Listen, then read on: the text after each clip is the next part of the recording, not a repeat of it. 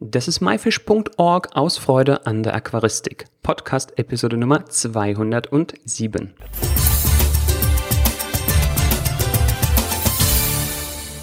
Hi, mein Name ist Joris Utiaevs und danke, dass du heute wieder dabei bist. In dieser Episode haben wir Benedikt Fimalafong zu Gast. Er ist einer der Gründer von Biosphere. Biosphere ist ein spezielles Pflanzgefäß mit eingebauter Lüftung und Beleuchtung und macht es möglich, selbst tropische und sonst sehr schwierig zu halten Pflanzen jetzt ganz einfach. Und mit tropischen Pflanzen meine ich natürlich auch Aquarienpflanzen, also wenn man diese über Wasser kultivieren und zum Blühen bringen möchte. Außerdem habe ich eine wichtige Ankündigung zu machen, was die Zukunft des MyFish Podcasts angeht. Es sind nun über zweieinhalb Jahre vergangen, seit ich die Moderation hier übernommen habe. Zusammen haben wir viele spannende Gäste und Themen in dieser Show erlebt. Mehr als 100 Episoden sind in dieser Zeit entstanden. Doch bevor ich jetzt zu dramatisch werde, komme ich mal auf den Punkt. Also, bei unserem kürzlich stattgefundenen jährlichen Teammeeting haben wir über die Zukunft des MyFish Podcasts gesprochen, aber auch über persönliche Wünsche und Ziele. Wer mich kennt, der weiß, wie viele unterschiedliche Dinge ich gleichzeitig mache. Es ist nicht immer ganz einfach, aber es macht mir einfach großen Spaß, neue Dinge auszuprobieren. Genauso kam es auch vor zweieinhalb Jahren dazu, dass ich das Mikrofon damals von Olli Sachse übernommen habe. Nochmal groß an Olli. Und es war eine sehr aufregende Zeit. Du ahnst es wahrscheinlich schon. Es wird Zeit für mich, um weiterzuziehen. Ich möchte mich neuen Aufgaben und Herausforderungen stellen und werde das Mikrofon zu gegebener Zeit an einen Nachfolger übergeben. Keine Angst also, den MyFish Podcast wird es auch weiterhin geben, aber dann mit einer neuen Stimme. Ich muss auch zugeben, die Entscheidung kam recht spontan, aber es fühlt sich für mich richtig an und ich habe ein gutes Gefühl dabei. Und das Wichtigste daran, ich freue mich auf das, was danach kommt. Es sind noch einige Episoden, die ich vorproduziert habe, diese kommen in den nächsten Wochen. Wir müssen also nicht gleich Abschied nehmen. Und das müssen wir auch gar nicht, denn du kannst mir einfach auf Instagram und YouTube folgen. Gib dazu einfach meinen Namen in die Suche ein. Geht ganz einfach. So, und jetzt genug in dieser Sache. Wir haben heute ein spannendes Interview mit Benedikt über die Biosphere und damit legen wir jetzt auch direkt los. Viel Spaß dabei.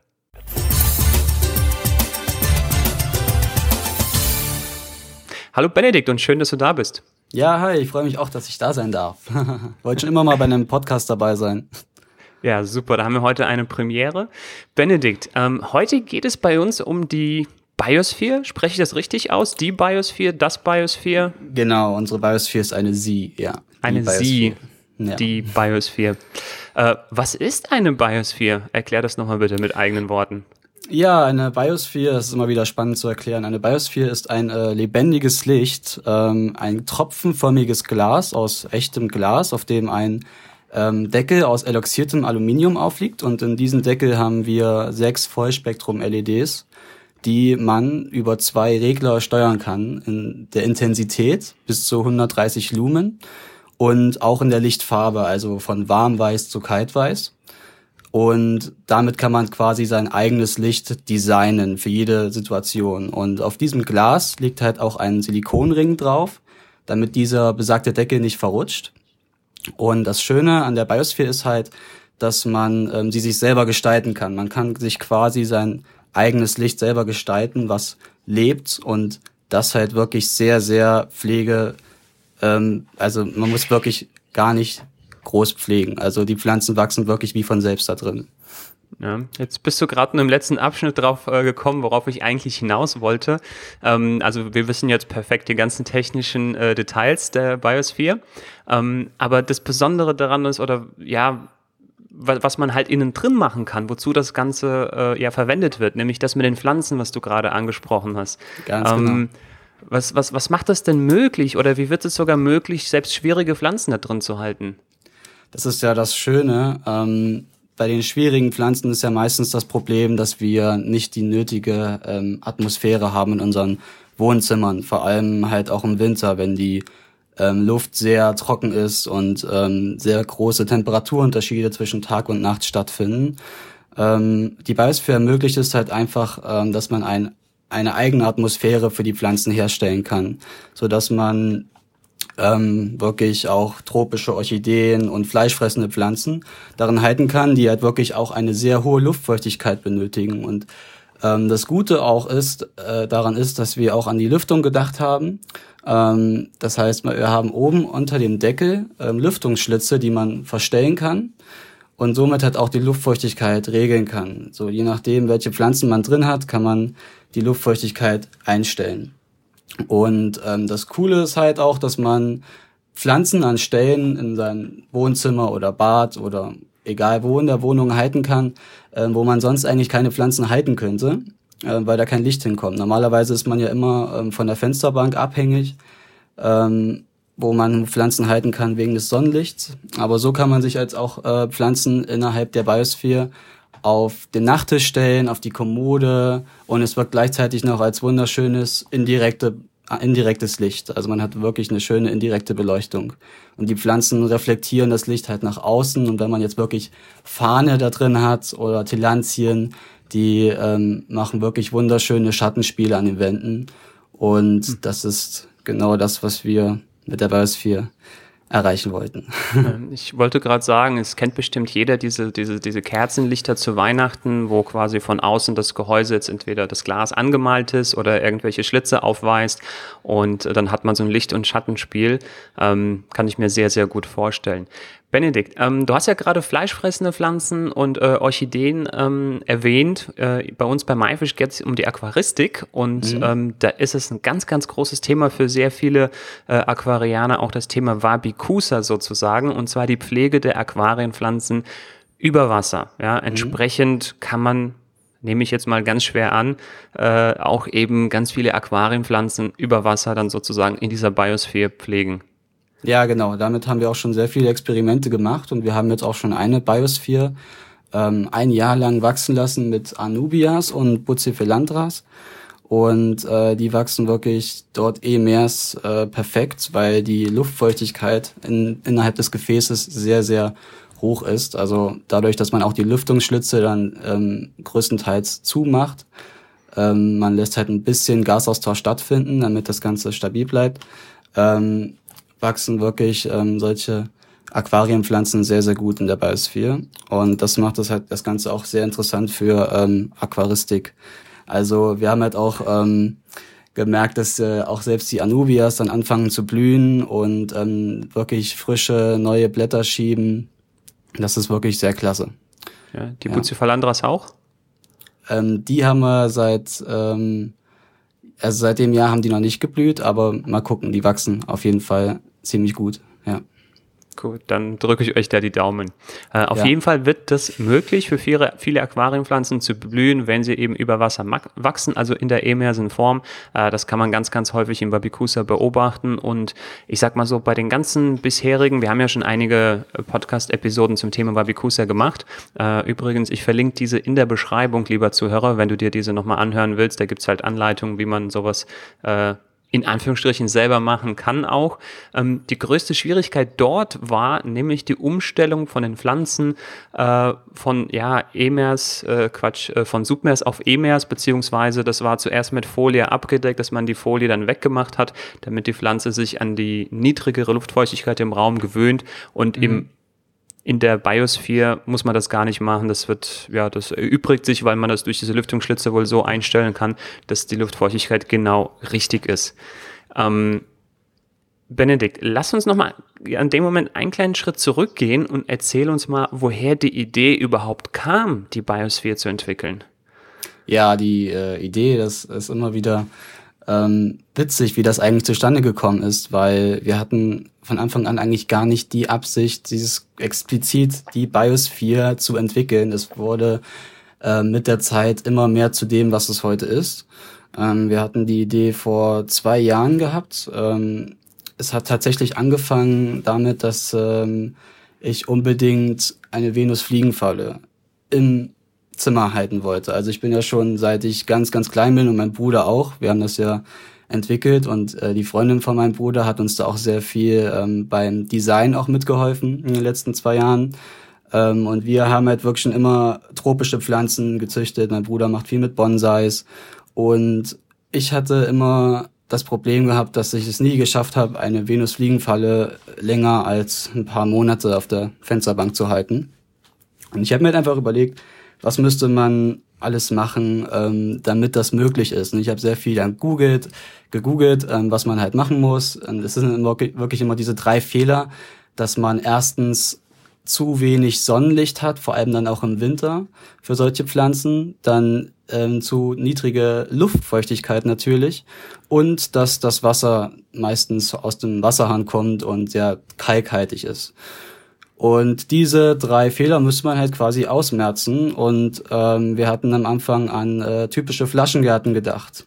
Und bei denen ist aber das Problem, dass sie zwar am Anfang scheinen zu funktionieren, aber dann mit der Zeit meistens kippen, dadurch, dass man einen Tag mal auf der Fensterbank volle Sonne hat und ähm, wirklich das Gefäß sich sehr, sehr stark aufheizt dadurch, weil es ja auch geschlossen ist. Ähm, zwar eine sehr hohe Luftfeuchtigkeit darin hat und man, wenn man auch ähm, Osmosewasser oder distilliertes Wasser reingemacht hat, auch das Wasser stimmt, aber die Temperaturunterschiede sind halt wirklich zu krass, weil man dann am nächsten Tag vielleicht dann wieder bewölkten Himmel hat und dann hat man Temperaturunterschiede von 20 bis äh, 25 Grad innerhalb eines Gefäßes innerhalb von ein paar Tagen. Und das kann halt keine Pflanze auf Dauer überleben. Und deshalb haben wir gedacht, wir müssen den Faktor Licht ähm, auslagern und ein separates Licht auf ähm, solch ein Gefäß setzen. Und dann haben wir wirklich sehr viel experimentiert mit verschiedenen LEDs, weil ähm, die LEDs müssen wirklich auch das natürliche Sonnenlicht äh, so perfekt wie möglich wiedergeben, damit die Pflanzen auch auf Dauer gesund wachsen. Und deshalb hat es auch zwei Jahre gedauert, ähm, bis wir es geschafft haben, so ein Licht zu kreieren.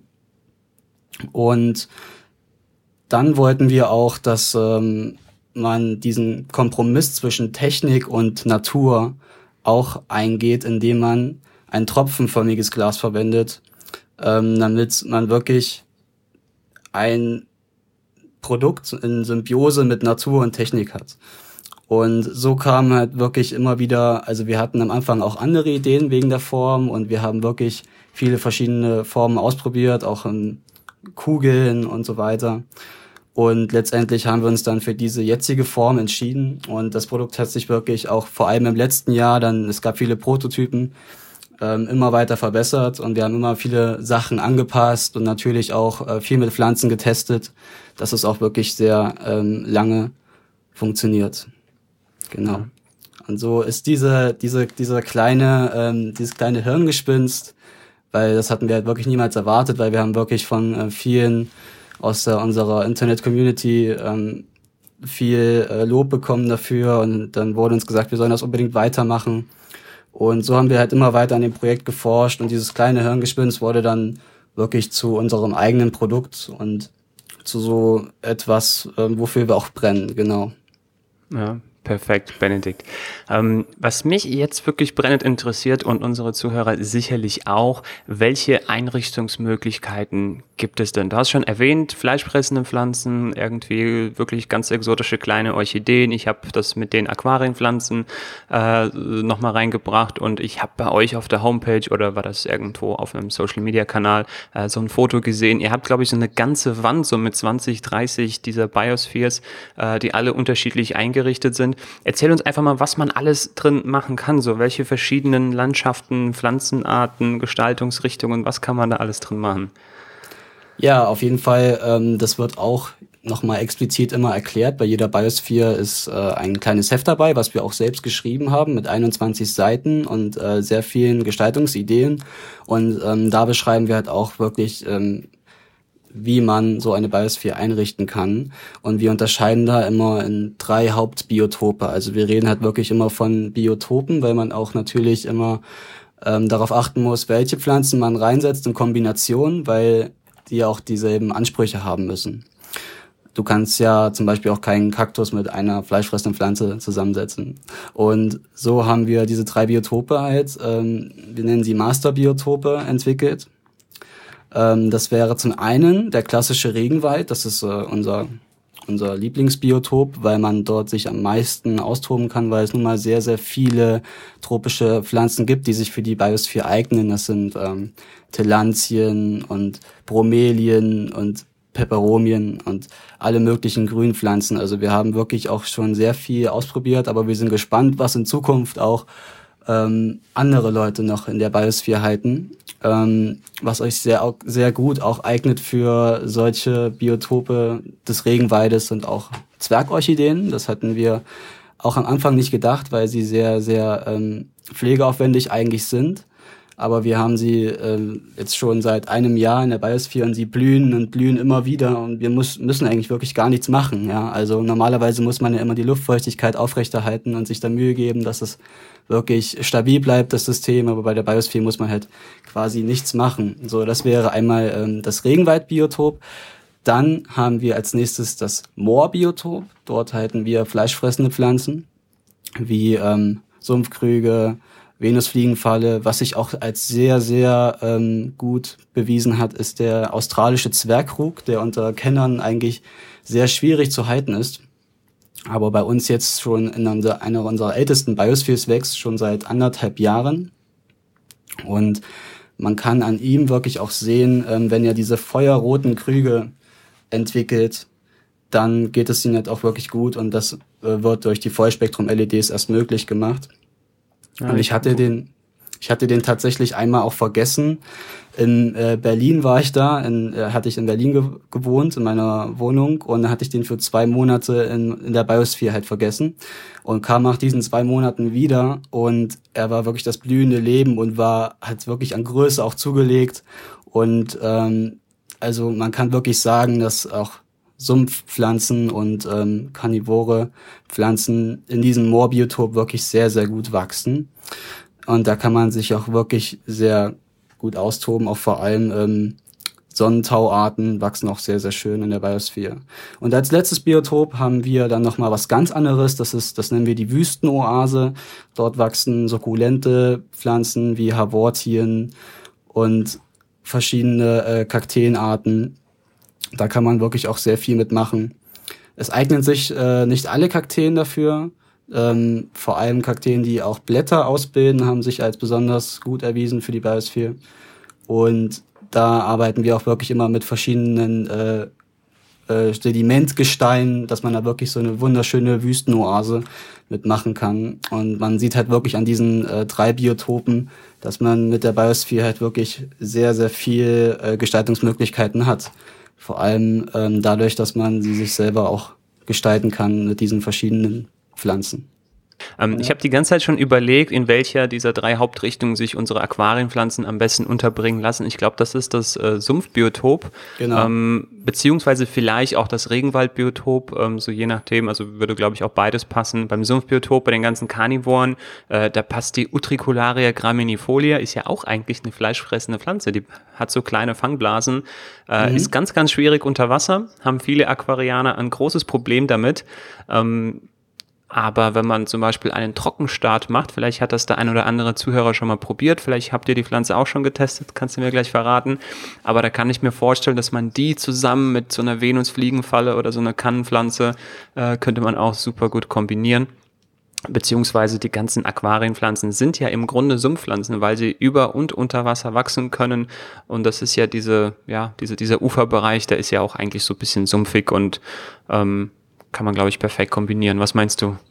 Ja, auf jeden Fall. Also die Utricularia haben wir auch schon ähm, in einem neuen Modell getestet. Da kann ich ja auch später nochmal drauf zurückkommen.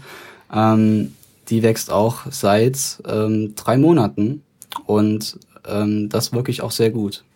Wir kombinieren auch immer gerne wirklich ähm, Venusfliegenfalle und Sonnentau. Das hat sich auch als ähm, sehr gesunde Symbiose ähm, herausgestellt.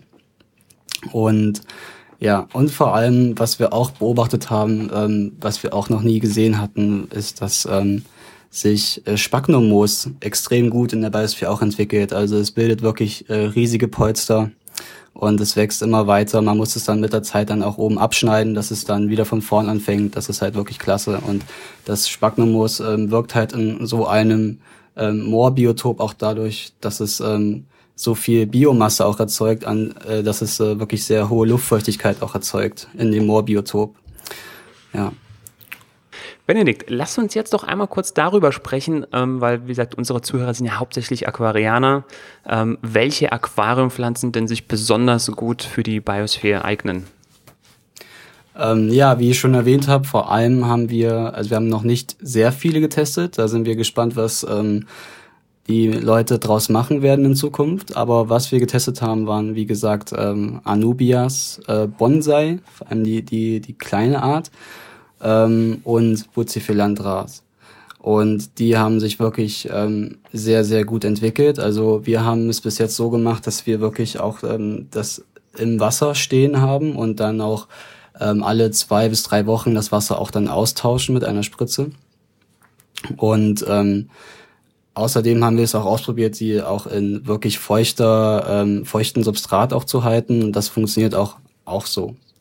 Genau. Und ähm, in der in dem Biotop, was ich gerade erwähnt habe, äh, mit dem stehenden Wasser haben wir auch ähm, Wasserlinsen tatsächlich wachsen, die wirklich immer einen so wunderschönen äh, grünen Teppich ausbilden.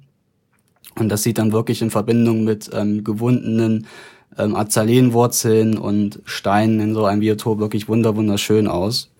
Und ähm, man kann halt wirklich sehen, wie die Pflanzen sich prächtig darin entwickeln, vor allem halt ähm, Emerse Unterwasserpflanzen. Und das Schöne ist halt auch, dass sich wirklich ähm, diese emersen Formen von den submersen Formen manchmal wirklich unglaublich stark unterscheiden. Das ist ja auch wirklich das Tolle, dass man einfach in der Biosphäre seine Unterwasserpflanzen nochmal in einem ganz anderen Licht sehen kann, wortwörtlich. Ja. ja.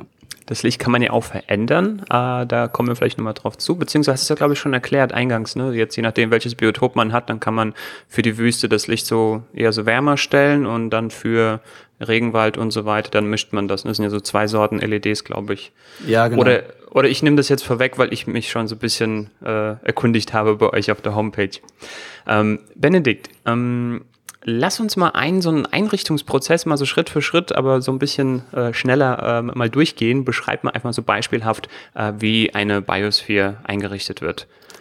Ja, das erste, was man immer macht, ähm, ist die Drainage, damit sich äh, keine Staunässe bildet und die Wurzeln nicht faulen, weil wir ja nicht wie in einem Blumentopf ähm, Abzugslöcher haben. Und da benutzen wir immer Blähtonkugeln. Und dann macht man erstmal eine zwei bis drei Zentimeter ähm, hohe Schicht in die Biosphere. Und das ordnet man schon so ein bisschen in einer Schräglage an. Darauf kommt dann das Soil ähm, je nachdem, was für ein Biotop man benutzt, muss man halt die, die Soil benutzen, die ähm, dafür geeignet ist. Ähm, und die macht man wirklich dann so ungefähr bis zum bauchigen Teil der Biosphäre. So, und das Ganze machen wir immer so, dass wir eine Schräge machen. Also wir schieben die Erde so weit nach hinten, dass man wirklich so eine, so ein schönes Sichtfeld hat. Man kann dann später wirklich perfekt dann auf das Biotop draufschauen. Und das Schöne ist, dass die Erdschicht dann durch die Form des Glases auch quasi dann verschwindet. Man sieht quasi nicht mehr die Erdschicht dadurch. Und man hat genug Erdvolumen, damit die Pflanzen auch wirklich sehr gut wachsen. Und je nachdem, wie man jetzt sein äh, Biotop geplant hat, äh, gibt man dann seinen Hardscape dazu oder auch schon die Pflanzen. Und als nächstes ähm, gräbt man halt dann die kleinen Löcher, wo man die Pflanzen halt hinhaben möchte. Es ist halt wirklich sehr, sehr einfach eigentlich und man kommt äh, mit seiner Hand auch sehr gut durch die Öffnung. Was wir in Zukunft auch geplant haben, sind, ähm, oder was auch Zukunft angeboten wird in unserem Shop, sind dafür spezielle Scaping-Tools von uns. Aber da kann ich ja später nochmal drauf zurückkommen. Und dann ähm, ist eigentlich auch schon fast alles getan. Also da muss man nochmal das Ganze angießen kurz. Dann macht man den Deckel drauf und fertig ist die neu gestaltete Biosphere.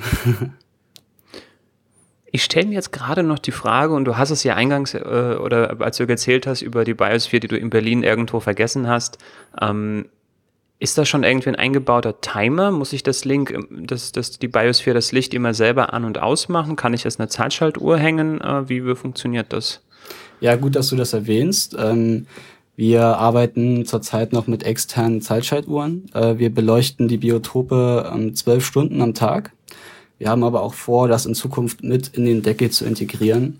Aber da es halt wirklich ähm, unser erstes Produkt ist, ähm, haben wir das noch nicht gemacht und deswegen macht man das erstmal mit einer externen Zeitschaltuhr, was für uns aber eigentlich kein Problem ist, weil man die eigentlich in jedem Baumarkt für zwei Euro bekommen kann. Gut, dann stellt sich mir jetzt die Frage, nachdem wir die Biosphere eingerichtet haben, die tägliche, wöchentliche Pflege oder in welchem Intervall diese auch immer erfolgen muss. Ähm, sag uns da bitte ein paar Worte zu. Ja, genau, das ist halt das Schöne. Ähm, die Biosphere ist auch wirklich was für Menschen, die keinen beziehungsweise ähm, sehr nicht sehr grünen Daumen haben. Ähm, wir haben wirklich auch äh, die von uns Freunden, also Freunden von uns testen lassen, die selbst einen Kaktus äh, nicht auf der Fensterbank hinkriegen und dann so nach zwei Wochen oder äh, nee, nicht nach zwei Wochen, nach zwei Monaten dann wieder kamen und gesagt haben, hier, was, was ist denn da los? Die Pflanzen wachsen wirklich so gut und ich habe nichts gemacht. Also daran kann man wirklich auch erkennen, ähm, dass man wirklich fast nicht pflegen muss in der Biosphäre, weil das Wasser größtenteils im System verbleibt und dadurch muss man wirklich sehr, sehr selten gießen. Also wenn man das mal sich anschaut, bei einem Regenwald, dem müsste man so einmal im Monat etwas Wasser geben. Ähm, bei einem Moor muss man so alle zwei Wochen ein bisschen Wasser reinmachen. Je nachdem auch, wie man die Lüftungsschlitze eingestellt hat, wenn man sie komplett zu hat. Dann könnte man theoretisch auch monatelang wegbleiben, weil dann kein Wasser austritt. Und beim Wüst, bei der Wüstenoase muss man da wirklich fast gar nichts machen. Also da, die Pflanzen brauchen wirklich sehr, sehr wenig Wasser und die speichern ja auch das Wasser. Und aus diesem Grund äh, muss man da wirklich nur alle drei Monate etwas Wasser reingeben. Also da ist wirklich ähm, weniger ist mehr, ist da das Motto. Und ja, so viel zum Gießen. Also man muss wirklich einfach nur, man kann auch wirklich wieder bei der besagten Drainageschicht, die man als erstes reinmacht, kann man auch immer sehr gut erkennen durch das Glas, ähm, ob man genug gegossen hat. Ähm, weil wenn sich eine winzig kleine Wasserschicht unten befindet, dann ist es perfekt. Und wenn diese halt dann ähm, weg ist, dann kann man wieder ein bisschen gießen. Also ist so ähnlich wie bei einer Hydrokultur. Und so viel halt zum Gießen und dann wegen der Belichtung, wie gesagt, am besten über eine Zeitschaltuhr, zwölf Stunden am Tag, um dieses, diesen äquatorialen Tag-Nacht-Zyklus zu gewährleisten. Also viele machen es auch so, die sagen sich, okay, ich habe das Ding ähm, auf der Fenster, auf, äh, auf dem, auf meinem Schreibtisch stehen oder auf meinem Nachttisch stehen und ich komme halt wirklich morgens und abends immer da lang und ich mache es dann immer an und aus. So kann man es auch machen. Wenn man mal in Urlaub fährt oder so, dann ähm, macht man das am besten über eine Zeitschaltuhr. Ja. Und was natürlich auch passiert, ist, dass die Pflanzen natürlich auch wachsen und da muss man die halt auch manchmal zurückschneiden. Also bei einem Regenwald zum Beispiel, da haben wir wirklich die Erfahrung gemacht, dass man da so einmal im Monat mal die Pflanzen dann wieder zurückschneidet, auch je nachdem, was da drin ist. Ähm, wir, deshalb benutzen wir auch vor allem kleinbleibende Pflanzen und äh, Pflanzen, die sehr langsam wachsen, vor allem Tillandien, äh, weil die ja wirklich ähm, sehr, sehr ähm, langsam wachsen und man da wirklich fast gar nichts machen muss. Ja. Und wenn man jetzt aber sowas wie Peperomien oder so hat, die halt wirklich dann auch sehr viel Blattwerk ausbilden, dass man die dann wirklich ähm, regelmäßig dann auch zurückschneidet, damit es dann nicht zu voll wird oder sie auch anderen Pflanzen nicht die Show stehen. Und Moose wachsen auch wirklich sehr, sehr gut in der Biosphäre. Also wir haben wirklich ähm, die Erfahrung gemacht, dass er, das Moos sich über das Hardscape wirklich äh, kriecht und ähm, deshalb ähm, auch ein sehr gesundes Biotop sich dann ausbildet durch, dies, durch das Moos. Und das Schöne ist halt, dass es sich halt wirklich selbst pflegt. Also man muss wirklich fast gar nichts machen. Und wir kriegen auch immer die ähm, Frage, ist das auch lange, also sieht das auch lange schön aus oder muss man das so nach zwei Monaten wieder neu machen? Aber nein, es ist eigentlich eher im Gegenteil. So ist es wie ein, so eine Biosphere ist wie ein guter Wein. Je länger sie steht, umso schöner sieht sie aus, weil sich die Pflanzen dann langsam einwachsen und das Moos äh, über die Steine wächst und es halt immer alles mehr ins Gleichgewicht kommt, weil es ja wirklich ein eigenes kleines Ökosystem letztendlich ist, ja. Und ja, am Ende muss man wirklich bei der Pflege als Fazit ähm, gar nicht viel beachten und da muss man auch gar keine Angst vor haben, weil man wirklich, wie gesagt, mit jeder Biosphere ein ausführliches Heft mit dabei kriegt, ähm, wo alles darin steht, was man wissen muss. Und auch nochmal, um das zu erwähnen, wegen Düngen. Ähm, Pflanzen brauchen ja auch Nährstoffe. Ähm, das ist ja der große Unterschied zwischen einem Blumentopf und unserer Biosphäre. Beim Blumentopf gießt man ja ähm, rein und dann spült man ja die Nährstoffe immer wieder raus. Und bei der Biosphäre bleiben die Nährstoffe größtenteils im Gefäß, solange sie nicht von den Pflanzen verbraucht werden, weshalb man Düngen wirklich sehr, sehr wenig machen muss. Und die genauen Düngeangaben stehen auch in unserem Heft drin. Also wir benutzen immer einen sehr schwachen Mineraldünger alle drei Monate ungefähr, um wieder ein paar Nährsalze ins System reinzubringen. Ja, und mehr muss man eigentlich gar nicht beachten. Ja. Das klingt wirklich sehr, sehr einfach und gerade, ähm, du hast vorhin diese Tillandien angesprochen, für diejenigen, die es nicht kennen oder nicht wissen, das sind die Luftpflanzen und ich habe selber, ich gebe es zu, in der Vergangenheit, naja, sagen wir so, ich habe einige Tillandien auf dem Gewissen. ähm, und Ende des Jahres habe ich dann ja auf einer meiner Reisen mal so eine Telantia mal wieder geschenkt bekommen und diese habe ich ähm, dann jetzt mal nicht irgendwo auf dem Schreibtisch irgendwo eingeklemmt, sondern die habe ich dann äh, zwischen so einer Wurzel, die aus dem Wasser ragt, in einem, über meinem Aquarium. Ähm, und die tauche ich dann irgendwie so alle paar Tage, wenn ich mal dran denke, ins Wasser. Und die sitzt dann direkt unter dem Licht, also bekommt wirklich sehr, sehr viel Licht und auf keinen Fall irgendwie zu viel Feuchtigkeit. Und wenn ich dann merke, die guckt dann so ein bisschen trauriger, wie gesagt, dann tauche ich sie mal ins Wasser und die hat sogar geblüht und hat zwei Seitentriebe gebildet seitdem. Ähm, das ist so circa ein halbes Jahr her. Ähm, also da, ja, wenn man die Möglichkeit nicht hat, dann ist so eine Biosphere, glaube ich, die perfekte Möglichkeit, um auch solche Luftpflanzen ähm, erfolgreich zu halten, weil ja, man ansonsten wirklich schwierig so gleichbleibende Bedingungen für sie schaffen kann. Benedikt, lass uns das Ganze mal so ein bisschen eintüten, ich sag mal so, so den Sack zumachen. Ähm, ich habe auch einen Blick auf die Uhr. Ähm, verrate uns zum Schluss bitte, was denn noch alles für die Zukunft geplant ist. Du hast ja schon ein paar Sachen durchklingen lassen und dann äh, kommen wir am Ende nochmal so ein bisschen drauf zu sprechen, wo man ein bisschen mehr über euch finden kann. Ja, genau. Also wir haben in Zukunft noch zwei weitere Modelle geplant der Biosphere. Ähm, und zwar sind das zwei größere Modelle. Also die aktuelle Biosphere ist ja 27,5 Zentimeter hoch und 17,5 Zentimeter breit. Ähm, das ist wirklich ein sehr kompaktes System, was wirklich auf jeden äh, Schreibtisch oder auf jeden Nachttisch passt und ähm, was man sich wirklich bequem überall hinstellen kann. Und dann haben wir aber auch immer wieder gedacht, okay, wir brauchen jetzt wirklich mal ein, ein größeres Modell, um wirklich sich mehr auch gestalterisch austoben zu können. Und deshalb haben wir die BIOS 4 XL entwickelt, die wir jetzt auch schon seit Monaten äh, testen. Und die ist dann nochmal ein ganzes Stück größer. Und als nächstes haben wir dann noch die BIOS 4 Tube. Das ist ähm, ein zylinderförmiges Glas, und dadurch, dass wir wirklich dann nicht mehr die Tropfenform haben, haben wir oben wirklich eine sehr viel größere Öffnung.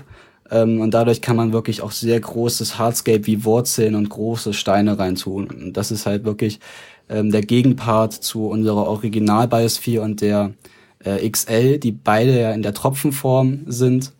Ähm, Nochmal der Gegenpart dazu halt, wie gesagt, die zylinderförmige Biosphere Tube. Und außerdem haben wir noch in der Entwicklung Scaping Tools, wie ich schon erwähnt habe. Ähm, da haben wir eine Mappe an verschiedenen Tools, um die Biosphere wirklich ähm, effektiv gestalten zu können, an Pinzetten, Scheren und so weiter. Und äh, was wir auch im Shop mit der Zeit immer mehr anbieten jetzt, ist auch ähm, wirklich eigens für die Biosphere schon zusammengestelltes Hardscape, was auch durch die Öffnung passt, dass man sich ein ganzes Set gleich holen kann. Dann verschiedene Pflanzensets, Erdsets und Dünger oder halt auch ein Gesamtset, dass man wirklich alles auf einmal aus einer Hand bekommen kann. Das ist unser Ziel. Ja. Was ich auch gesehen habe, ähm, also manche Händler, die das ja, anbieten, die haben die Dinger bereits eingerichtet. Ähm, ja, sind dann, ich weiß nicht, Aquaristikgeschäfte, Floristen, manche sogar Cafés ähm, haben das, glaube ich, auch. Habt ihr, glaube ich, so eine Kooperation. Und da kann man die Dinger gleich fertig eingerichtet kaufen. Und das ist dann wirklich für jemanden, der, ich weiß nicht, so zwei linke Hände hat und gar keinen grünen Daumen. Äh, für den ist es dann perfekt. Er kauft das, macht ein bisschen Wasser rein, oben Deckel zu oder ne, den Lüftungsschlitz zu und ähm, hat dann, ähm, weiß ich nicht, ähm, so ein autarkes kleines System, was, wo es eigentlich fast gar nicht mehr schief gehen kann. Benedikt, ich packe ganz, ganz viele Bilder von den unterschiedlichen ähm, ja, wie hast du das jetzt genannt? Ähm, ja, diesen Themenwelten, ne? Wüste, Moor ja. und äh, Dschungel oder Regenwald. Äh, also den unterschiedlichen Einrichtungsbeispielen und auch mal so ein Step by Step, da habe ich was gesehen. Äh, ich packe ganz viele Bilder in die Show Notes. Also lieber Zuhörer, guck dir auf jeden Fall die Show Notes zu dieser Episode an, damit du verstehst, warum Benedikt und ich so begeistert von dem Thema sind.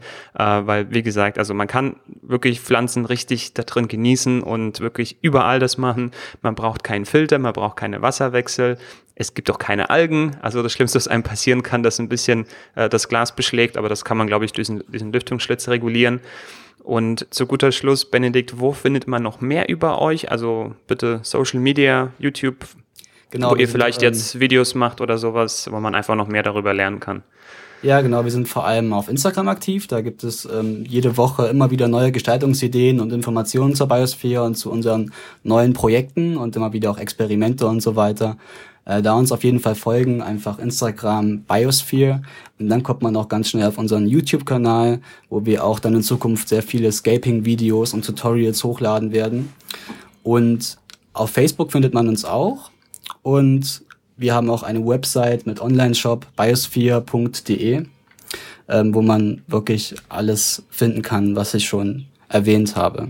Und um das zum Abschluss auch nochmal zu sagen, ähm, wir sind wirklich ein dreiköpfiges kleines Startup hier aus Deutschland und wir machen das wirklich aus tiefsten Herzen, weil wir alle wirklich im grünen Herzen Deutschlands aufgewachsen sind und wirklich äh, die Natur lieben und Pflanzen lieben und wir sind immer wieder davon begeistert, dass wir es geschafft haben, ein Produkt oder ein System zu entwickeln, mit dem man morgens aufwacht und dann schaut man auf seinen auf seinen Nachttisch und man sieht einfach den Regenwald. Also es ist wirklich klasse.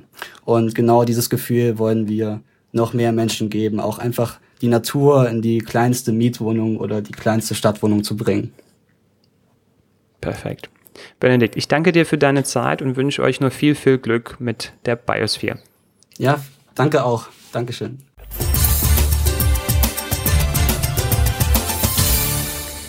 Das war das Interview mit Benedikt zum Thema Biosphere. Die Shownotes zu dieser Episode mit allen Bildern und Links findest du wie immer unter www.my-fish.org-episode 207. Dort findest du wirklich ganz, ganz viele Bilder, also alles, was wir in der Episode besprochen haben, ganz, ganz tolle Einrichtungsbeispiele. Ähm, außerdem haben wir, wie gesagt, die ganzen Social-Media-Kanäle von Biosphere verlinkt. Äh, es gibt ein Einrichtungsvideo äh, von Biosphere selbst. Dann haben wir von Tobias Gavrisch noch ein YouTube-Video verlinkt, wo Tobi, ja, die Biosphere auf seinem Kanal vorstellt und die erwähnte Wabikusa-Episode, wo es nochmal so ganz allgemein um Aquarien, Pflanzen in der Emersen-Haltung geht. Ist dir der immerse Pflanzen- und Terrarientrend auch schon aufgefallen? Überlegst du vielleicht auch etwas in diese Richtung auszuprobieren? Würdest du gerne mehr darüber erfahren? Wenn ja, welche Themen sollen es sein? Schreib es uns in die Kommentare. Das war myfish.org aus Freude an der Aquaristik. Tschüss und bis zum nächsten Mal, dein Juris.